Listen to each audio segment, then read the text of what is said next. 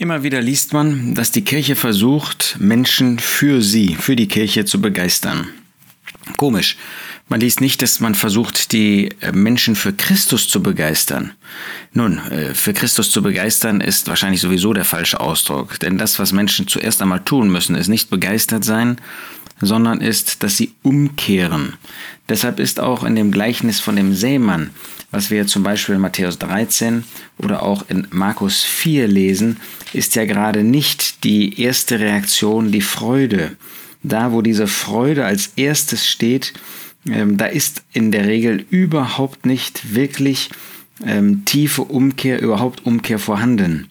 Da sagt der Jesus zum Beispiel Markus 4, Vers 16, und diese sind es ebenso, die auf das Steinige gesät werden, die, wenn sie das Wort hören, es sogleich mit Freuden aufnehmen, und sie haben keine Wurzel in sich, sondern sind nur für eine Zeit, dann, wenn Drangsal entsteht oder Verfolgung um des Wortes willen, nehmen sie sogleich Anstoß und offenbaren, dass sie gar nicht geglaubt haben. Also wir versuchen nicht zu begeistern, sondern versuchen Menschen mit dem Herrn Jesus in Verbindung zu bringen. Aber das ist eben heute. Die Kirchen sollen wieder voll werden. Und auch wir müssen aufpassen, dass wir uns davon nicht anstecken lassen.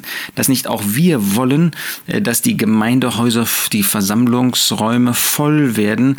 Ja, dürfen wir das nicht wollen? Natürlich dürfen wir das. Das erste Ziel ist natürlich zunächst mal, dass wir geistlich wachsen, geistlich wachsen, dass Wachstum in geistlicher Hinsicht bei uns da ist, die wir an den Zusammenkünften teilnehmen. Aber dann wünschen wir natürlich, dass es immer mehr Menschen gibt, die sich bekehren und den Weg, den die Bibel als gemeinschaftlichen, wir können vielleicht auch sagen, kirchlichen Weg uns zeigt, dass sie ihn erkennen, dass sie also von Herzen Gott in dieser Hinsicht gehorsam sein möchten. Nun, die Kirche stellt fest, dass sie mit ihren Ritualen in Zeiten der schnelllebigen Information und kurzer oberflächlicher Nachrichten nicht mehr zeitgemäß sind. Ja, und dann versucht man durch irgendwelche Aktionen äh, Mitglieder und mehr Leben zu organisieren. Zum Beispiel manchen Kirchen über Kunstaktionen und Ausstellungen von Werken renommierter Künstler. Was hat das mit Kirche, was hat das mit Versammlung, was hat das mit Gemeinde Gottes zu tun?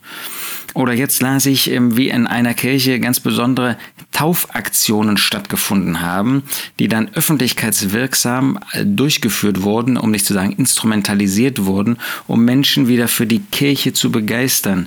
Ist es das, was Gottes Wort uns zeigt?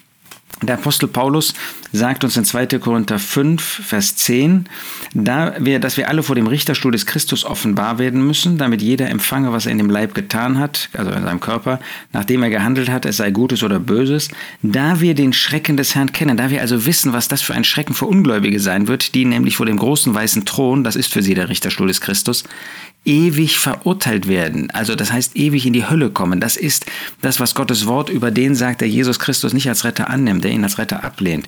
Der wird einen ewigen Schrecken haben. Und da wir von diesem Schrecken wissen, so überreden wir die Menschen. Wir überreden die Menschen, sich zu bekehren, umzukehren, Buße zu tun. Mit allen uns zur Verfügung stehenden Mitteln versuchen wir ihnen deutlich zu machen, dass wenn sie sich nicht bekehren, sie verloren gehen. Wir stellen ihnen die Liebe Gottes vor. Wir stellen ihnen vor, was passiert, wenn sie nicht diese Liebe Gottes in Christus Jesus, Jesus Christus als Retter annehmen, dass sie ewig verloren gehen. Also da überreden wir. Aber wenn es darum geht, die Kirchen voll zu machen, da geht es uns doch nicht darum, Hauptsache jetzt kommen viele, weil irgendwelche ähm, Aktionen gemacht werden, sondern da müssen Gläubige aus Überzeugung müssen diesen Weg gehen.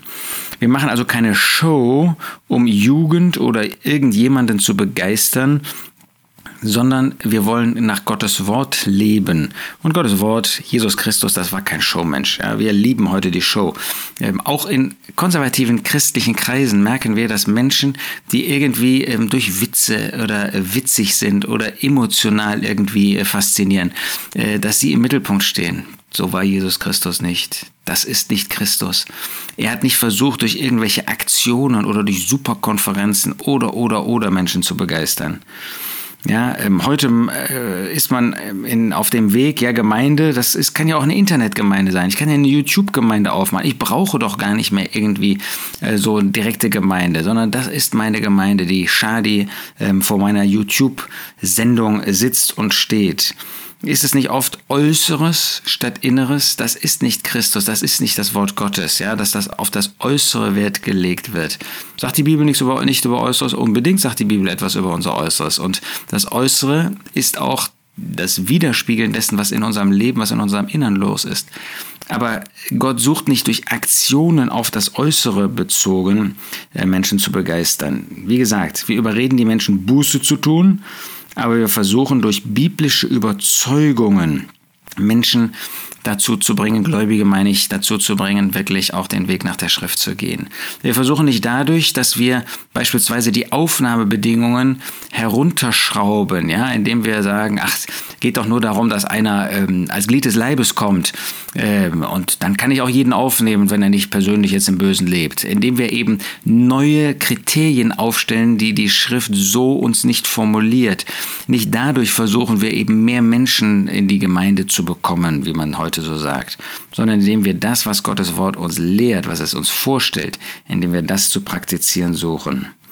Wahres Christentum ist eben nicht die Konzentration auf das Äußere, sondern auf das Innere, ohne dass das Äußere nebensächlich wäre, ist nicht Show, sondern ist Ernsthaftigkeit in einem Leben, einem gemeinschaftlichen Leben mit dem Herrn, mit Gott. Was wollen wir? Wollen wir einfach die Kirchen voll haben? Wollen wir unseren Gemeinderaum voll haben?